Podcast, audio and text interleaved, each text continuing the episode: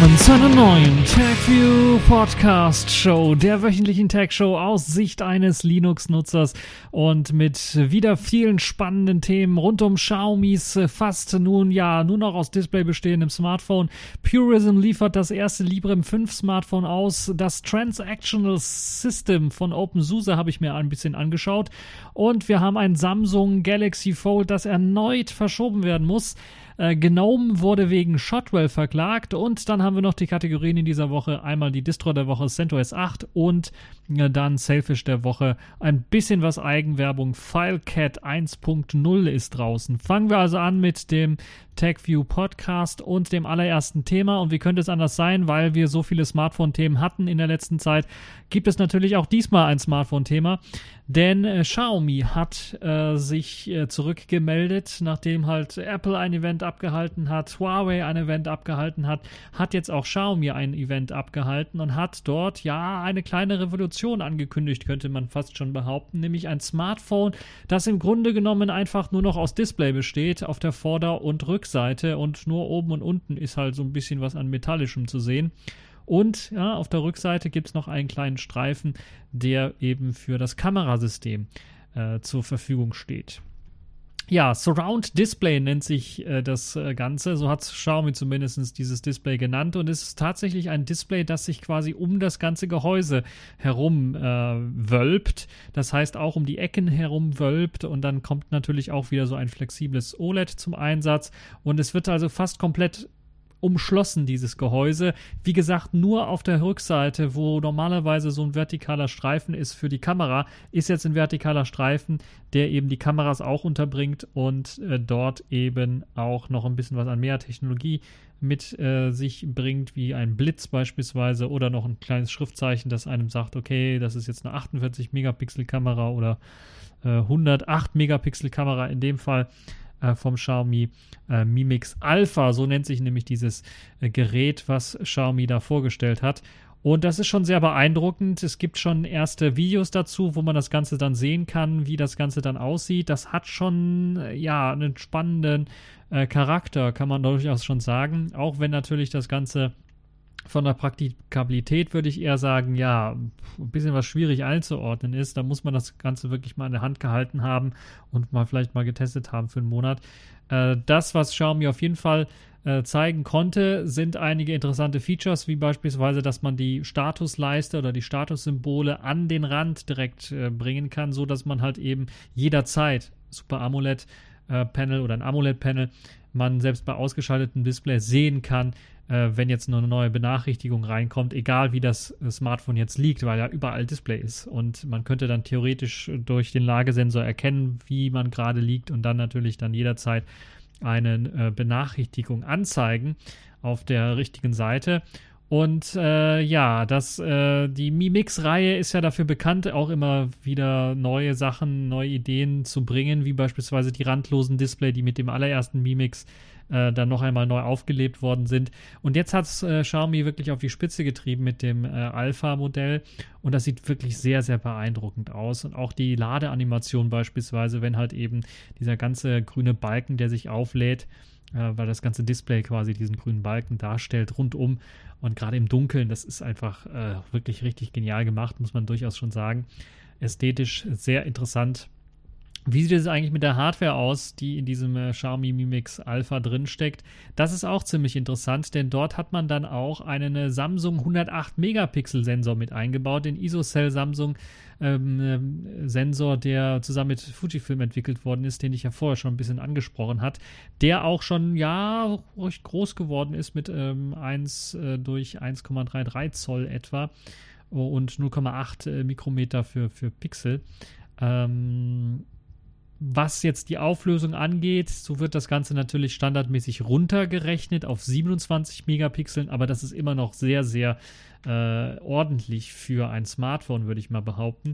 Und äh, ja, es soll halt eben sehr, sehr scharfe Bilder erzeugen, erzeugen können. Und die Kamera kann noch etwas. Sie soll Videos in 6K aufnehmen können mit 30 Bildern pro Sekunde.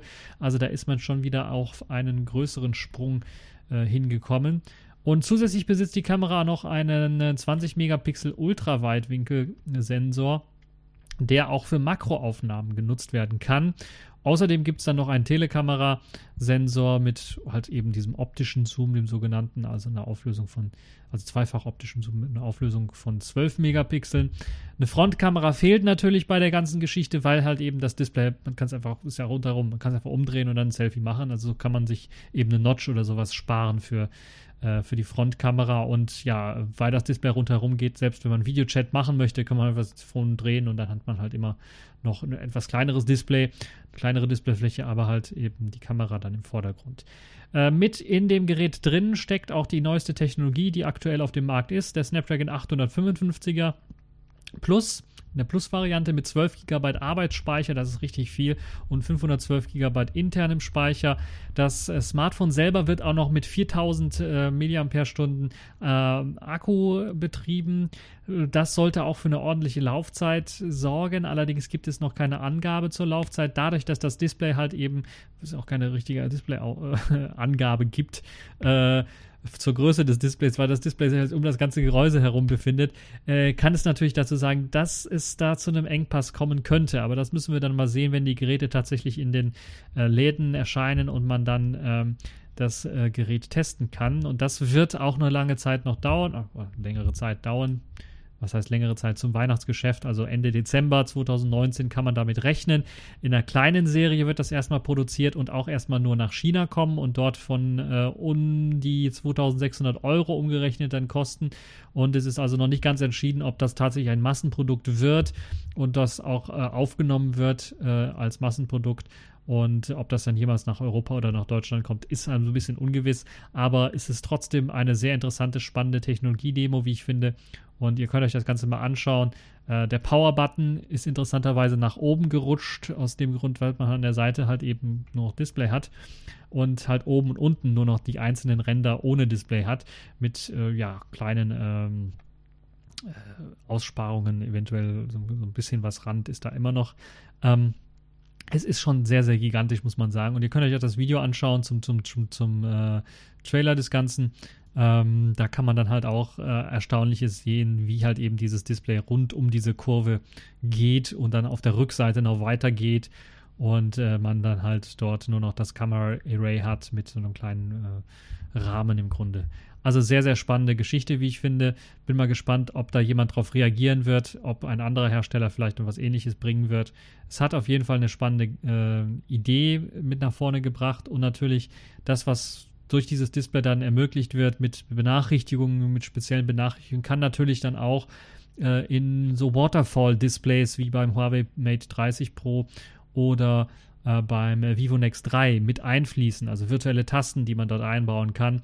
Ähm, zum Fotografieren beispielsweise oder eben äh, ja weiterer Kram, der damit äh, als Innovation dann in Sachen Software mit einfließen kann. Also mich würde mal interessieren, was ihr von der ganzen Geschichte haltet in Sachen Innovation. Ist das eine gute Idee, so ein komplett Display äh, Smartphone zu bauen oder ist das halt eben ein viel zu teuer, wenn das einfach mal auf den Boden fällt, ist halt eben das komplette, also beide Displays oder ja, im Grunde das eine Display dann kaputt oder so. Äh, würde mich mal interessieren, was ihr von der ganzen Geschichte haltet und ähm, ja, wir haben ja sowieso Smartphones mit, mit Glas auf der Vorder- und Rückseite momentan. Ich sehe also nicht so das ganz große Problem.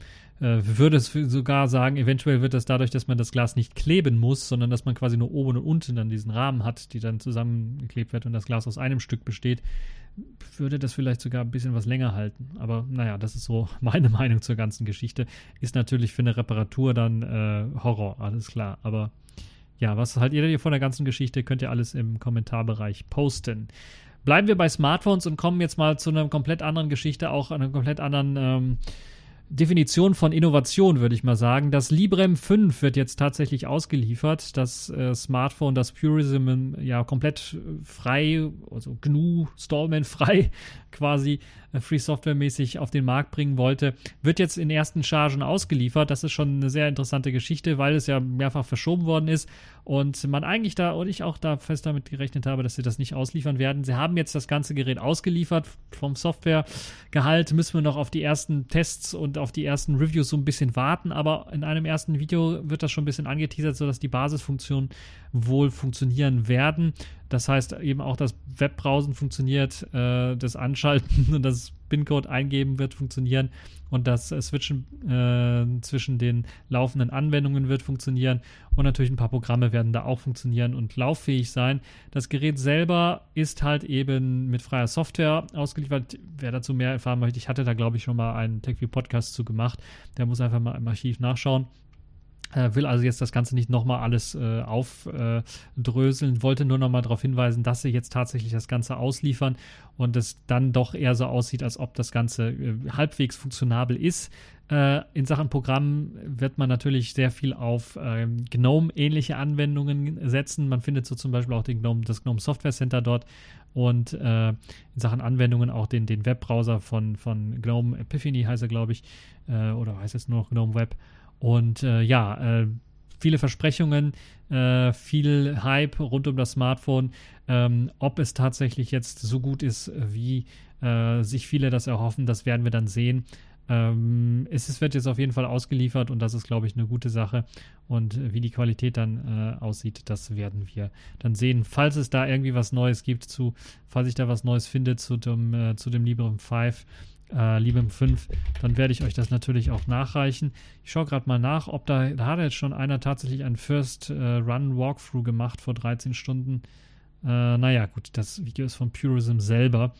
Ähm, ich habe es ja doch lieber gerne, wenn das mal einer einfach mal so ein YouTube-Video drüber macht, der es halt selber hat und äh, äh, das jetzt nicht von YouTube, äh, von, von, von Librem selber äh, stammt.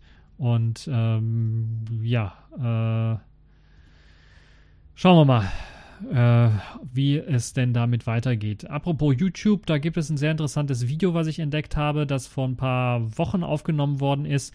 Äh, es geht um Transactional Updates mit ButterFS. Dort hat Ignaz Forster einen Vortrag gehalten, ein äh, Mitarbeiter von OpenSUSE, der das mal gezeigt hat, wie eine Implementierung aussehen könnte mit Transactional Updates unter OpenSUSE. Das kann man jetzt bereits schon testen, wenn ihr Tumbleweed oder auch äh, die Leap 15 Variante, wenn ich mich nicht irre, habt äh, 15.1er, glaube ich, äh, und die 15.0er Variante, dann habt ihr die Möglichkeit, dort ein äh, Transactional Update oder ein, ein Read-Only-System einzurichten, wo im Grunde genommen das ganze Root-Dateisystem als Read-Only gemountet wird, also nur Leseberechtigung hat und äh, Updates, die ihr installieren möchtet, nicht mit den normalen Tools wie Zipper durchgeführt werden, sondern mit einem extra Tool, das nennt sich Transactional Update. Und damit hat man die Möglichkeit, Updates zu installieren. Was es dann macht, ist es, es legt ein Snapshot an, einen schreibbaren Snapshot vom aktuellen System.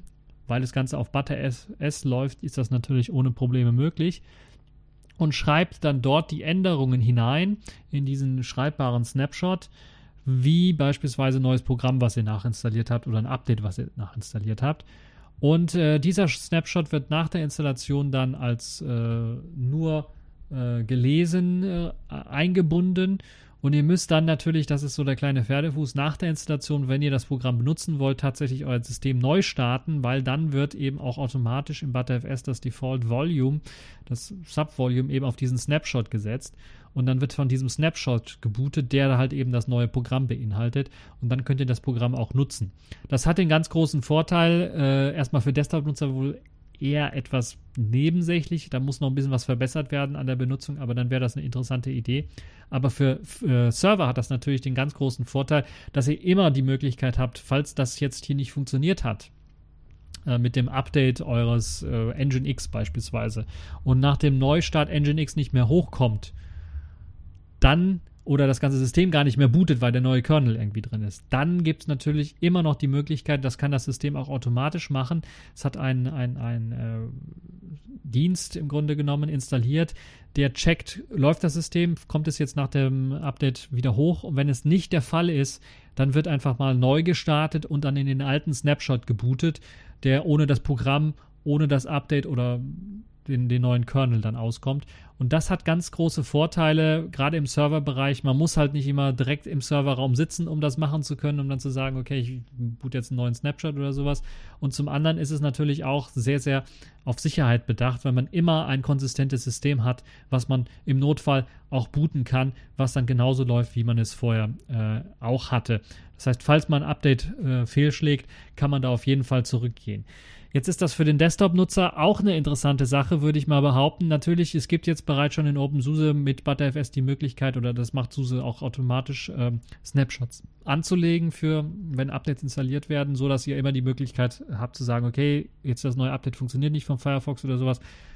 Snapshot, boote ich einfach vom anderen Snapshot und da habe ich einen alten Firefox, funktioniert das ganze System wieder. Oder so wie ich das eine ganze Zeit lang gemacht habe, ich habe einen Snapshot angelegt für, für Neptune 4 war das damals noch und habe dann Neptune 5 quasi als, als, als Schnappschuss auch noch gehabt und konnte dann immer zwischen den beiden hin und her wechseln. Das braucht aber natürlich ein bisschen was an ähm, äh, ein bisschen was an, an Eigenregie und ein bisschen was an, an ähm, sich befassen mit der mit Schematik oder mit dem Thema. Äh, bei den Transactional Updates sieht es so aus, dass OpenSUSE das so einfach wie möglich machen möchte. Das heißt, man gibt einem ein Werkzeug an die Hand, man gibt einem Dienste an die Hand, die automatisch, möglichst automatisch das machen, was man einfach erwartet für das System und hat, das, hat den großen Vorteil, dass das komplette System standardmäßig eben nur lesend gemountet ist. Das ist für den eine Otto Normalverbraucher wohl ein bisschen was, ja, warum?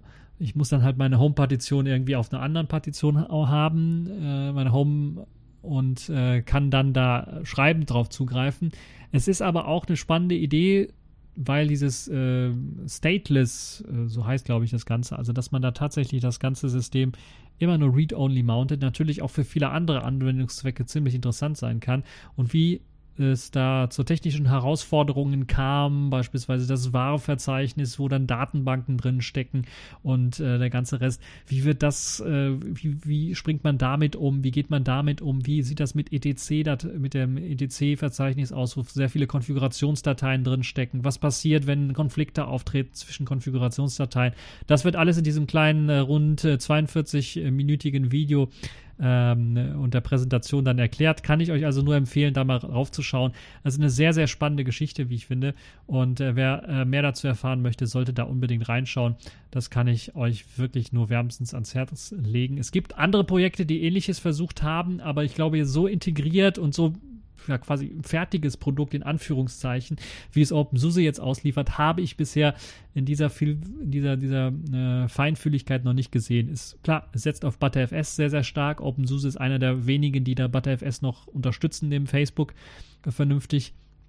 Also die Weiterentwicklung und, und wirklich auf die, alle Features da irgendwie versucht zu setzen.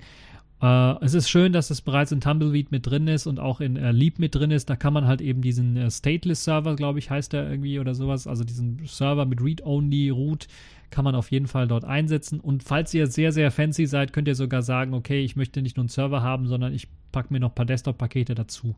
Da müsst, ihr natürlich nur damit rechnen, okay, es kann Probleme geben, weil eben die ganze grafische Software noch nicht dafür optimiert worden ist, auf so einem System zu laufen. Aber ich würde sagen, es hat auf jeden Fall, äh, es macht auf jeden Fall Sinn, äh, sich das Ganze anzuschauen und äh, auszuprobieren und ein bisschen was mit ButterFS rumzuspielen. Für die Leute, die äh, das Konzept beispielsweise noch nicht so ganz begriffen haben, die können sich das Video anschauen und dann selber einfach mal ausprobieren. Das ist eben das Tolle an der ganzen Geschichte.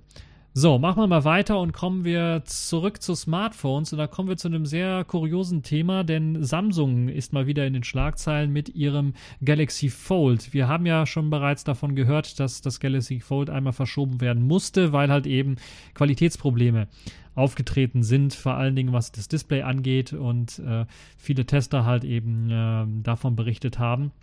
Und jetzt sieht es so aus, dass auch der zweite Anlauf, das Galaxy Fold auf den Markt zu bringen, erneut gescheitert ist, weil es mit Pannen begleitet worden ist. Zum einen haben einige Journalisten auch in den USA neue Fehler berichtet, die aufgetreten sind. Es ist also so, dass die alten Fehler berichtigt worden sind, was das Display angeht, aber neue Fehler dafür gesorgt haben, dass auch bei einigen Journalisten, die wo man nicht sagen kann, okay, die wollen jetzt mutwillig irgendwas kaputt machen, äh, sondern die äh, Gerät einfach nur benutzt haben, dann nach wenigen Tagen auch äh, wieder erneut das Galaxy Fold kaputt gegangen ist. Und äh, ja, wir wissen, Das war bereits schon mal passiert. Da hat man dann den Marktstart abgesagt komplett und hat jetzt sich seine Zeit genommen, um das Ganze dann neu zu präsentieren. Und da kann man eigentlich nur sagen, okay, jetzt müsste eigentlich Samsung so weit sein, dass sie das beim zweiten Mal dann richtig hinkriegen. Und jetzt sieht es so aus, dass äh, ein Tester aus dem US-Magazin TechCrunch ähm, ein neues Testmuster vom Galaxy Fold auch erhalten hat und das äh, ähm, Gerät, das soll am 27. September sollte es äh, rauskommen. Wir haben jetzt schon den äh, 29. September und ihr werdet sehen, dass es noch nicht auf dem Markt ist, äh, denn äh, es wurde wieder mal wieder verschoben, nach hinten verschoben. Äh, der Faltmechanismus ist jetzt nicht das Problem, sondern äh, nach einem Tag Nutzung hat der Tech-Journalist vom TechCrunch das ist auch ein geiler Name, ne? Tech-Journalist von TechCrunch. Ah, wie geil ist das denn? Naja, äh, hat jetzt äh, auf dem Display einen, einen farbigen, unförmigen Fleck dort entdeckt und die Ursache ist noch unklar. Und äh, es könnte sich natürlich um einen einmaligen Fehler irgendwie handeln bei dem Gerät, was er hatte, bei dem Testmuster, was er hatte, äh, weil von anderen Testern äh, diese Beobachtung noch nicht gemacht worden ist. Aber es sieht so, dass Samsung da auch erst einmal ähm, sagt, okay, wir werden die Vorbestellungen weiter laufen lassen, aber das Gerät wird noch nicht am 27. rauskommen. Und ihr werdet jetzt auch gesehen haben, es ist noch nicht rausgekommen am 27. Das heißt, da gibt es dann doch noch äh, eine Sache, die äh, äh, da dauert es noch ein bisschen was.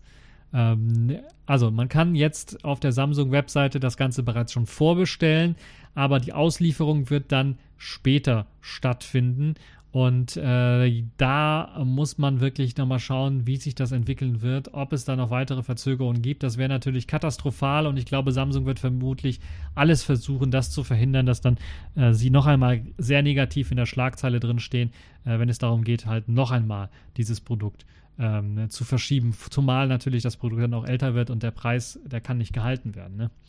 Und man muss da immer mehr Geld reinstecken, wenn man eine neue Version basteln möchte. Nun ja, wir werden schauen, wie sich das entwickeln wird und ob äh, das Gerät dann tatsächlich ausgeliefert äh, werden wird. Äh, ich kann ja mal schauen auf der Samsung-Webseite äh, zum Galaxy Fold, ob man das jetzt äh, kaufen kann. Samsung Galaxy Fold und dann mal gucken, wie es da aussieht mit der ganzen Geschichte. Das Galaxy Fold 5G kann auf der Samsung.de Webseite erst einmal angeschaut werden. Das ist schon mal gut. Und da gibt es einen Jetzt kaufen-Button. Da kann man also tatsächlich das Gerät jetzt kaufen. Äh, es gibt nur die 512 GB Variante. Einmal in Cosmo Black oder in Space Silver. Das sind die zwei Farben, die man auswählen kann. Und äh, das ganze Gerät kostet 2100 Euro. Und äh, man kann es in den Warenkorb reinlegen. Und äh, jetzt ist halt die Frage, wenn ich es da reinlege und äh, dann in den Warenkorb gehe, äh, steht jetzt hier tatsächlich 24-7 Bestellverfolgung, aber es steht nicht, wie lange es dauert, bis es tatsächlich geliefert wird. Ich kann also jetzt zur Kasse gehen, was ich natürlich nicht machen werde, weil, oder werde ich das machen? Aber natürlich nicht, weil 2100 Euro für ein Smartphone, wie bekloppt. Also, wenn ich äh, Lotto gewonnen hätte, und zwar mehr als äh, 10 Euro oder sowas, sondern schon mal so ein paar Millionchen, dann hätte ich gesagt, ja, äh, die Peanuts hier. Aber so würde ich sagen, na, überlegt es euch dreimal für so ein Produkt so viel Geld auszugeben, zumal es halt sehr, sehr also anfällig ist. Wenn ihr das halt nicht im zugeklappten Zustand habt, sondern im aufgeklappten Zustand auf einmal benutzen wollt, dann, mm, ja, ich kann es nicht wirklich empfehlen. Auch wenn es eine sehr spannende Geschichte ist, eine sehr spannende Technologie, möchte ich sagen, aber trotzdem wirklich empfehlen können äh, würde ich es nicht. So, das also zum Galaxy Fold. Und einen weiteren Fehler am Galaxy Fold.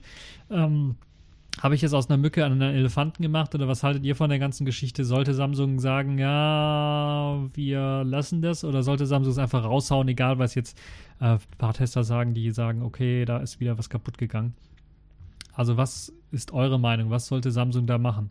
Sollten sie das Risiko eingehen oder sollten sie das Risiko eingehen, das Fold äh, auf den Markt bringen und dann irgendwann mal ein Fold 2 auf den Markt bringen? Oder haltet ihr die Geschichte, da, wenn Samsung das jetzt so released, für so schlecht oder so schwach, dass man wohl in Zukunft keinen Fold 2 mehr sehen wird? Was haltet ihr von der ganzen Geschichte? Würde mich mal interessieren. Schreibt es einfach in Kommentare oder äh, ja, äh, meldet euch bei mir. Äh, machen wir mal weiter und zwar mit äh, Gnome. Gnome hat nämlich nun eine Patentklage an, am Hals wegen des äh, Fotomanagers Shotwell, den sie ausliefern oder der Standard, der ein Standardprodukt der Gnome-Umgebung ist. Und äh, ja, äh, die Gnome Foundation hat jetzt wirklich Ärger am Hals, weil ein Patenttroll auf die Idee gekommen ist, sie zu verklagen. Und, äh, und zwar hat sich da eine Briefkastenfirma aus Texas gedacht, die Rothschild äh, Patent Imaging äh, Company, hat sich auf die Idee äh, gebracht, das US-Patent mit der Nummer 9936 und 86 auf den Plan zu rufen, dass äh, ja, ähm, gewerbliche Schutzansprüche äh, gegen gängige Verfahren, mit denen sich digitale Fotos drahtlos von einem Gerät auf ein anderes übertragen lassen, beinhaltet. Ich habe es jetzt zitiert. Das würde heißen, im Grunde genommen, also nicht zitiert, eine Übersetzung zitiert.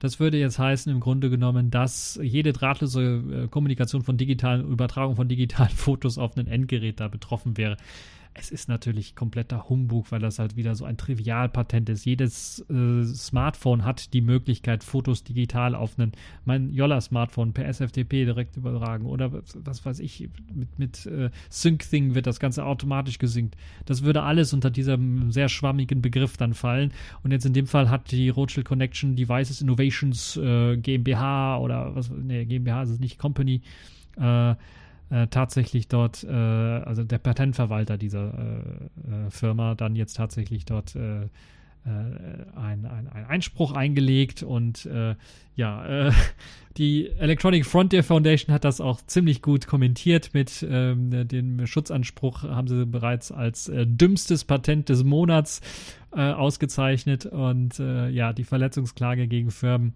und deren Produkte ähm, Zusammenhang zwischen dem Mixen von Getränken und äh, vernetzten Geräten erkennen ließe. Also es ist tatsächlich äh, ein, ein Humbug, äh, aber das ist das Problem mit Softwarepatenten im Allgemeinen. Die sind ein Humbug, deshalb haben wir zu, zu Recht zu großen Teilen nicht in Europa, zumindest sich in dieser Humbugihaftigkeit, würde ich mal sagen. Und äh, ja, äh, Patent-Troll äh, Rothschild hat sich da tatsächlich den Namen äh, verdient, würde ich mal sagen. Und äh, ja, ähm, auch äh, frühere Microsoft-Chefentwickler sind da auch irgendwie äh, loben das Ganze und haben dann einfach auch da, also ich kann, also es ist wirklich ein Graus und dann sagt man so, Microsoft loves Linux, ja, ja. Also das ist schon ein bisschen was, äh, gut, es ist jetzt nicht direkt Microsoft, die äh, GNOME verklagen, aber das ist trotzdem schon ein, ein äh, blöder Murks, würde ich mal ganz ehrlich sagen. Und natürlich sind jetzt die GNOME-Leute auch ein bisschen aufgeschreckt und sagen, was soll der ganze Scheiß? Jetzt müssen wir extra Leute dafür bezahlen, diesen Blödsinn hier auszuhandeln. Ah, das nervt, ne? Das nervt wirklich. Nun ja. Machen wir mal weiter und beschäftigen uns äh, mit weniger nervigen Sachen. Äh, kommen wir zu den Themen in dieser Woche. Accepted. Connecting. Complete. System activated. All systems operational.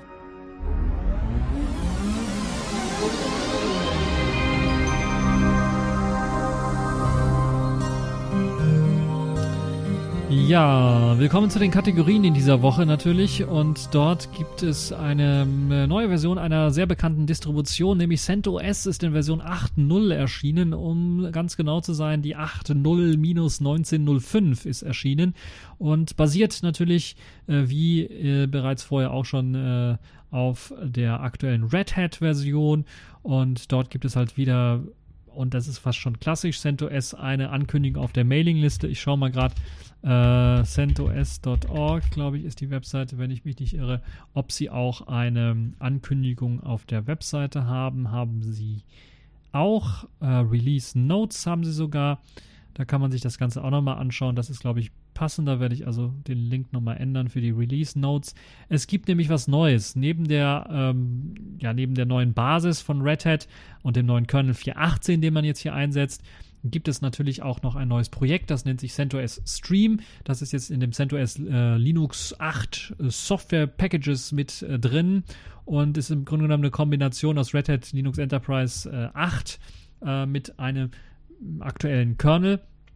Und oder dem aktuellen Entwicklungskernel aus Red Hat Enterprise äh, Linux 8 und äh, es ist eine Rolling Release Distribution, das so eine Art ja ähm, Mittelding sein soll zwischen eben einem sehr, sehr, sehr flink äh, entwickelnden Fedora Linux beispielsweise und eben anderen Downstream-Projekten wie zum Beispiel Red Hat äh, Enterprise Linux. Das heißt, mit CentOS Stream möchte man so ein Mittelding schaffen. Im Grunde genommen, so wie ich das verstanden habe, möchte man so eine Art Debian schaffen.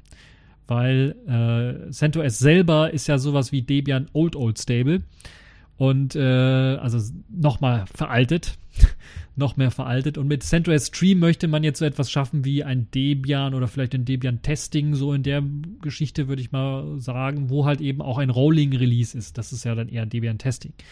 Ähm, wo halt eben ständig neue Software mit reinkommt und äh, das Ganze aber nicht zu instabil werden soll. Und das ist das, was jetzt neu äh, in eben CentOS mit drin ist. Man kann das normale CentOS 8 runterladen, dann auf Old Old Stable im Grunde genommen und auf einer super stabilen Basis bleiben. Oder man kann einfach sagen, ich möchte auch neuere Pakete haben und kann dann CentOS Stream benutzen. Ähm, ich finde das eine interessante Idee, wie ich finde. Das ist auch ein super Satz wieder von mir. Also ich finde das eine sehr interessante Idee und ich finde auch, dass äh, es überfällig war, glaube ich, so etwas zu machen weil das jetzt so eine Art, ja, Fedora ins Stabil sein könnte. Wer also Fedora in stabil haben wollte vorher, der musste auf eine ältere Fedora-Version warten oder setzen oder ja dann schnell ja wieder nicht mehr so aktuell ist oder halt auf ein uralt CentOS setzen. Und jetzt kriegt man halt so ein Mittelding ausgeliefert, was sicherlich auch eine gute Sache ist. Jetzt okay, jetzt kann man sich streiten, ist der 418er Kernel tatsächlich noch immer noch äh, top of the art, top of the pop? Ähm, es wird auf jeden Fall angeboten und ist auch äh, Teil des äh, CentOS Streams, um halt eben dann äh, etwas Neueres auszuliefern, als das Red Hat äh, Enterprise Linux 8 beispielsweise macht, die glaube ich auch immer auf noch einen 3 irgendwas 10er, 3 18er Kernel setzen oder sowas. Ich bin mir nicht ganz sicher. Oder ein 4-4er Kernel, irgendwie sowas. Also was sehr, sehr altes setzen. Und da macht es Sinn, dass dann äh, CentOS sagt, okay, wir wollen da ein bisschen was aktueller sein. Und äh, ich denke, das ist eine interessante Idee. CentOS Stream, ihr könnt euch das Announcement auch nochmal durchlesen. Das ist dann, wie gesagt, auf einer Mailingliste angekündigt. Und äh, steht das gleiche da auch nochmal mit eben einem Download-Link. Da könnt ihr euch das DVD-Image runterladen. Das ist auch noch äh, putzig, dass das DVD-Image genannt wird. Uh, und ihr müsst, wenn ihr herausfinden wollt, uh, wie groß uh, diese Images sind, müsst ihr die Bytes, die dort stehen, äh, umrechnen in Megabytes oder Gigabytes. Und ich versuche das gerade mal zu machen. Äh. Das funktioniert nicht ganz. Auf jeden Fall, ähm, also hier, K-Runner, Leute, ihr müsst da mal was machen, damit man Bytes in Megabytes umrechnen kann. Es sind äh, was? 8 Gigabyte zum Runterladen. Etwa, kann das sein? Ja, das DVD ISO Image 1 ist, äh, kann eigentlich nicht sein. Ähm, äh, etwa 8 Gigabyte groß, wenn ich das jetzt hier richtig sehe. Oder 7,1 Gigabyte groß. Ähm, und es gibt ein, ein Boot-Image, das ist kleiner, 560 Megabyte groß, wenn ich mich nicht irre. Drei da, drei da, ja genau. 560 Megabyte gibt es ein Boot-Image. Es gibt also wahrscheinlich auch die Möglichkeit per Netzwerkinstallation. Äh, aber tatsächlich 7,1 Gigabyte groß ist das äh, 64-Bit normale Image. Ansonsten gibt es noch für einen PowerPC 64-Bit ein 6,3 Gigabyte Image und äh, für ARM 64 oder AArch 64 ein 5 GB Image. Ist das 5 GB? Ja. Nee. Doch, ich glaube, es ist 5 GB Image, ja. Also das ist äh, klassisch CentOS oder Red Hat Geschichte. Man wird das auf der Mailingliste ankündigen und das äh, alle sind Bytes. Sie wollen mich, glaube ich, nur herausfordern oder Journalisten herausfordern. Kann man Bytes in Megabytes relativ schnell äh, runterrattern, indem man dann einfach nur sieht und dann direkt und äh, äh, gleichzeitig noch labert und rausfinden, ob dann tatsächlich das Ganze tatsächlich so ist oder nicht. Auf jeden Fall kann man auf den äh, CentOS Mirror die ganzen ISOs herunterladen, weil es halt eben nicht so klein ist. Ähm, ja, müsst ihr selber entscheiden, ob ihr das machen wollt. Äh, ich werde vielleicht mal das CentOS Linux 8 mal ein bisschen testen und gucken, wie es denn aussieht. Und eventuell wird es mal wieder ein äh, Video dazu geben, weil ich schon ein paar Anfragen bekommen habe. Ja, wann gibt es denn wieder mal Videos zu Linux-Distros? Wollen wir auch mal wieder sehen. Und da habe ich gedacht, okay, werde ich dann mal äh, in Angriff nehmen. So, das dazu. Jetzt sind wir schon fast schon durch für diese Woche. Ihr seht so ein bisschen was verkürzt äh, in Sachen Themen. Ähm, kommen wir mal zu dem Selfish der Woche, dem letzten Thema in dieser Woche oder letzten Kategorie dieser Woche.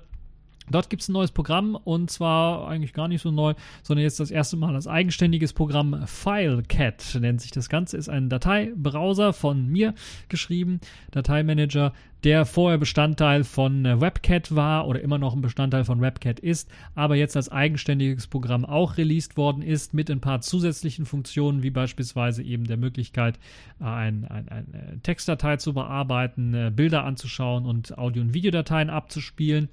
Außerdem gibt es natürlich äh, Cut, Copy und Paste Funktionen. Natürlich könnt ihr auch Dateien und Ordner löschen. Ihr habt die Möglichkeit, euch ähm, die, die, die Eigenschaften von Dateien und Ordnern anzeigen zu lassen. Dazu zählt beispielsweise auch die Größe eines Ordners inklusive Unterordner, die dann berechnet wird automatisch. Was ihr natürlich auch machen könnt, ist äh, eigene Bookmarks anlegen, also Lesezeichen. Es gibt ein ganz normales Orte-Menü, da werden die ähm, meisten ähm, meistgenutzten Orte angezeigt, wie beispielsweise das Home-Verzeichnis, eure Downloads, Musik, Bilder und Videos, aber auch der Android-Datenspeicher, falls ihr Android besitzt oder die Android Alien Delvik, Alien Delvik äh, Runtime habt. Und ihr könnt natürlich auch benutzerdefiniert einfach Pfade dort äh, speichern und dann einfach schnell, äh, um schnell in diesen Ordner reinspringen zu können und dort Sachen zu machen. Außerdem gibt es halt eben die Möglichkeit, Dateien zu öffnen. Dazu zählen neben eben Audio- und Videodateien und Bilddateien und Textdateien, die im internen Viewer angezeigt werden, auch jegliche andere Dateien, die dann extern geöffnet werden können, also mit einer Software, die ihr bereits auf einem Smartphone installiert habt. Und natürlich ist das Ganze äh, auch wieder ähm, äh, kostenlos zum Runterladen zur Verfügung steht das Ganze und ihr habt die Möglichkeit, das dann auch weiter zu entwickeln und weiter zu verbessern, falls ihr es wollt. Die Quellen äh, stehen äh, bereit und können äh, dann genutzt werden. Und äh, da habt ihr die Möglichkeit, das Ganze zu verbessern. Es gibt schon ein paar Be Verbesserungsvorschläge, was das äh, ein oder andere angeht, wie beispielsweise, dass es halt eben eine Möglichkeit geben soll, multiple Dateien äh, markieren zu können und dann eben auch äh, ähm, ja, Aktionen damit auszuführen, zu löschen oder eben äh, ähm, zu kopieren oder sonstigen Kram damit zu machen. Und äh, ja, das ist eine tolle Sache, wie ich finde. Ich weiß noch nicht ganz, wie ich es implementieren soll. Falls ihr da Vorschläge habt, wie man das vernünftig in diese UI mit implementieren kann, ohne dass es eben zu äh, schwierig oder zu kompliziert wird, es zu benutzen, äh, würde mich das mal interessieren, falls ihr da Vorschläge habt äh, nehme ich die gerne natürlich entgegen und äh, gucke, schaue, ob das eben machbar ist.